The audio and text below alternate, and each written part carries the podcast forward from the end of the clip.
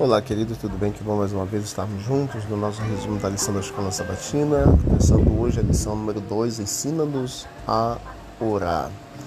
Jesus estava orando em certo lugar e quando terminou, um dos seus discípulos lhe pediu: Senhor, ensina-nos a orar como também João ensinou os seus discípulos. Lucas capítulo 11, verso 1. Esse é o verso principal da lição desta semana. Entre os cristãos parece prevalecer uma crença de que apenas a oração espontânea, não aprendida, seja a verdadeira oração. No entanto, os discípulos de Jesus foram imensamente recompensados quando lhe pediram que os ensinasse a orar.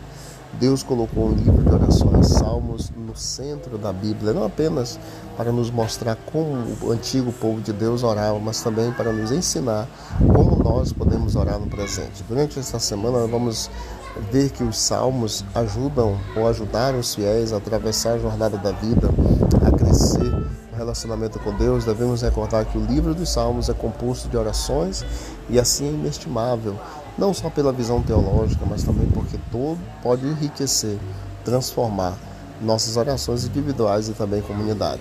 Continuaremos examinando exatamente isso e vai ser bênção. O livro dos Salmos é composto de orações. O Salmo 27 nos ajuda nos desafios da vida. O Salmo 37 no crescimento espiritual. O Salmo 62 no enriquecimento da oração. Que Deus abençoe.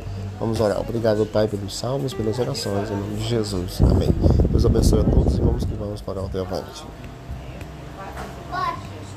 Eu começo com a bola.